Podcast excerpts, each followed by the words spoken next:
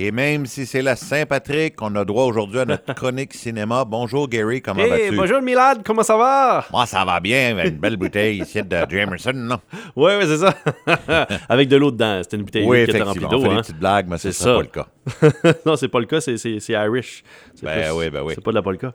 Euh, non, on parle de cinéma rapidement parce qu'il y a une nouveauté qui sort en salle aujourd'hui au cinéma North euh, de Campbellton. Puis euh, sinon, il y a quand même deux suggestions peut-être de films irlandais que je vous propose, actuels pas mal, du même réalisateur. Donc on, va commencer tout de suite avec la nouveauté en salle au cinéma North cette fin de semaine. C'est Shazam!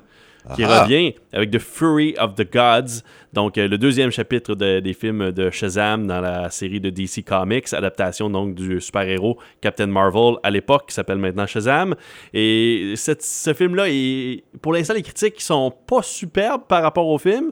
Et jusqu'à présent, le studio non plus a pas l'air d'avoir beaucoup de- de de confiance envers le film, la suite, et on s'attend à une ouverture en- un peu en bas de 30 millions, si c'est pas 30 millions de dollars pour commencer le week-end. Une production sans doute qui a coûté 100 millions ou plus. Wow. Donc, euh, on va voir ce que ça donnera pour euh, le deuxième chapitre des aventures de Shazam. Mais le premier film avait bien fait. Le premier film avait fait plus de 150 millions de dollars, avait été comme un beau succès familial. Il était bien euh, coté par la critique. Mais là, les, les films de DC, là, euh, depuis un certain temps, on, on les aime moins. Euh, surtout avec la sortie de Black Adam, qui est comme l'anti-Shazam dans cette même saga-là. Ces deux personnages-là se confrontent souvent, Shazam et Black Adam, qui été joué par Dwayne Johnson là, euh, à l'automne dernier. Puis il avait été ramassé par la critique, celui-là, même s'il avait fait quand même bien au box-office, sensiblement, près de 400 millions global. là.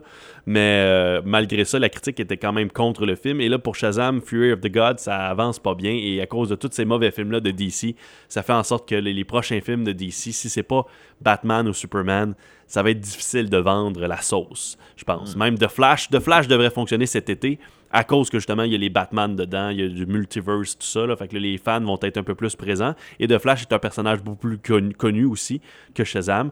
Mais malheureusement pour euh, Zachary Levy et toute la gang qui sont dans ce film-là, euh, Shazam Fury of the Gods risque de pas durer longtemps au cinéma. Malheureusement. Mais c'est une nouveauté quand même pour la famille. Ça risque d'être une solution parce que les autres films, c'est Scream 6 toujours à l'affiche, qui a bien fait au box-office avec 44,5 millions à son ouverture la fin de semaine dernière. Et pour un, un film d'une franchise qui est rendu à 6 films, là, une film d'horreur en plus, on s'attend que ce soit le plus euh, lucratif de la gang, donc avec plus de 100 millions de dollars au box-office facilement, et euh, domestique, et peut-être 200 quelques millions au box-office global. Donc pour un sixième épisode d'une série de films d'horreur, ça vaut la peine. Faut croire que les gens aiment ça, voir des, des films de frissons encore, et ça, se poser la question qui est le tueur dans ce film-là?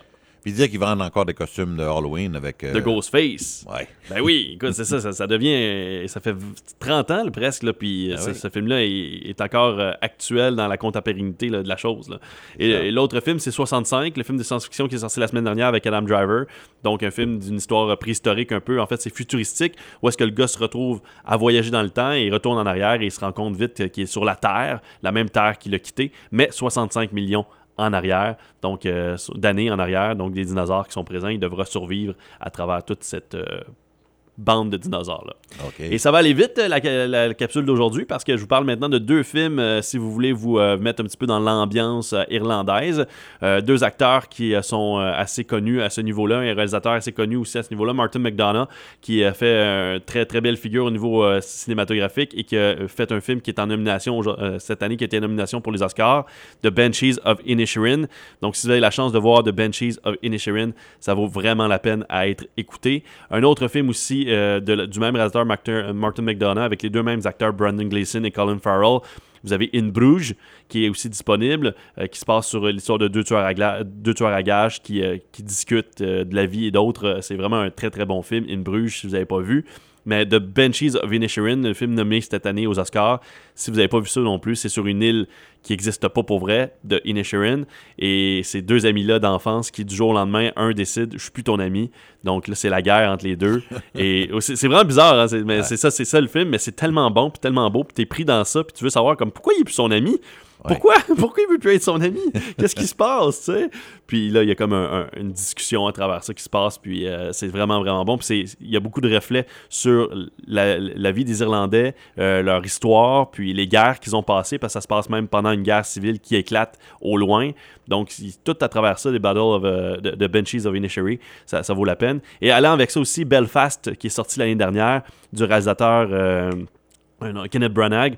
Si vous n'avez pas vu Belfast, encore une fois, les tensions euh, de la guerre en, Irlande du Nord, euh, qui fait référence d'ailleurs au Bloody Sunday, euh, donc de la chanson de U2, entre autres, qui est une chanson que, les que souvent les gens écoutent, puis sont tous dans leur petit monde, puis ils sont comme ah, non, non, non, mais en réalité, la chanson est, est rough en tabarouette là, quand tu y penses, puis tu écoutes vraiment les paroles.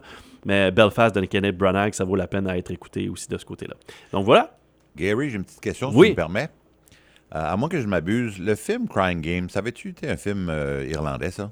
The Crying Game, est-ce que c'était à la base même? Ben, j'ai un blanc de mémoire, je sais pas de te faire... Euh, de mettre sur le spot, excuse-moi, là. Celui de 92, là. Oui. Ben, c'était Neil Jordan, il est britannique, si je me trompe pas.